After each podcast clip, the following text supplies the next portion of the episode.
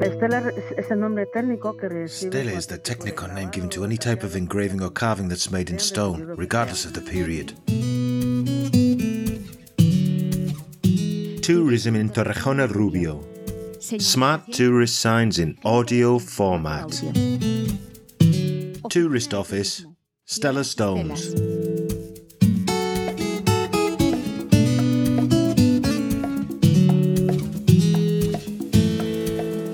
The Torrejón Rubio Tourism Office was opened thanks to an agreement between the General Directorate of Tourism and the Torrejón Rubio Council. It not only offers information about the Monfragüe region, but also about the whole of Extremadura.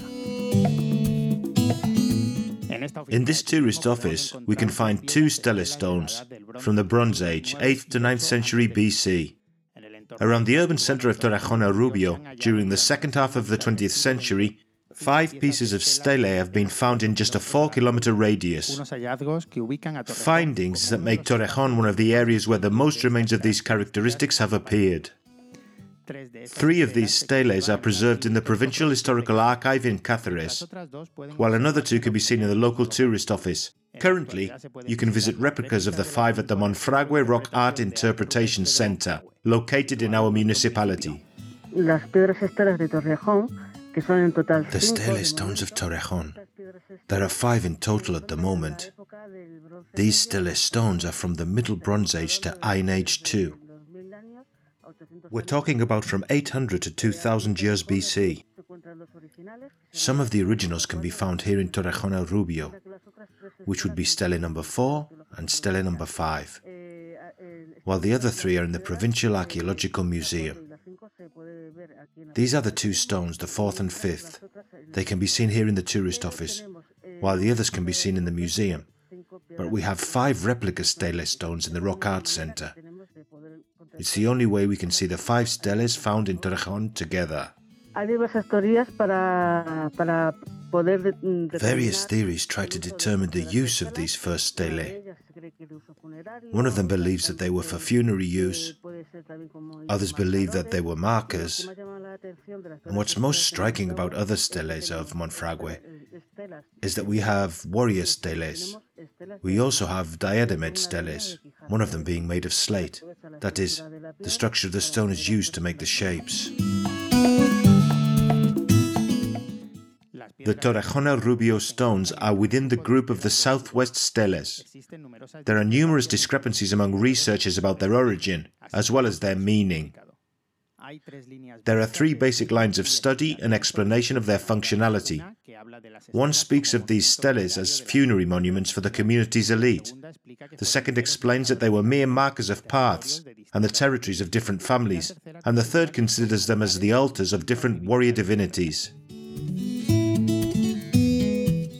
The first ones were found in the 50s and taken to the Provincial Museum of Cáceres, where they are preserved and can be visited.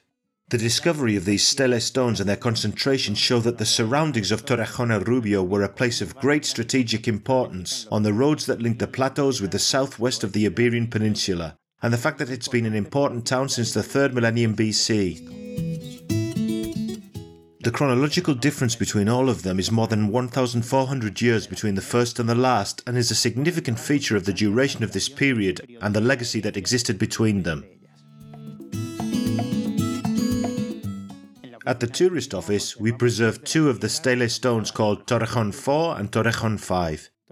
Torrejón 4 was found on the Cerro Pelau Hill, while Laureano Garcia Reyes was ploughing at the end of October 1980. The stone has drawings made at different times.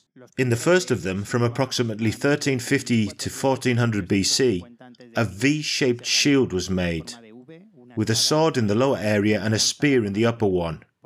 Later, between 1200 and 1325 BC, a human figure was added, with an amputated head and a sword in its belt. Torrejón 5 was found in 1981 among a pile of rubble next to the Concejo Corral, Traseras de la Iglesia Street. It caught the attention of Jesus Sanchez, who recovered it and gave it to the librarian at the time, Isaac Garcia, who put it in the town hall.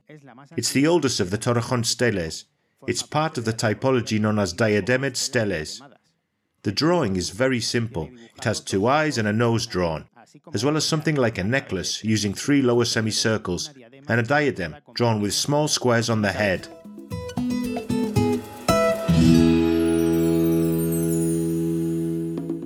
A production for Radio Viajera, financed within the framework of the Project for the Development of Smart Villages of the Government of Extremadura and the European Union, with the support of the Torrejón el Rubio Town Council.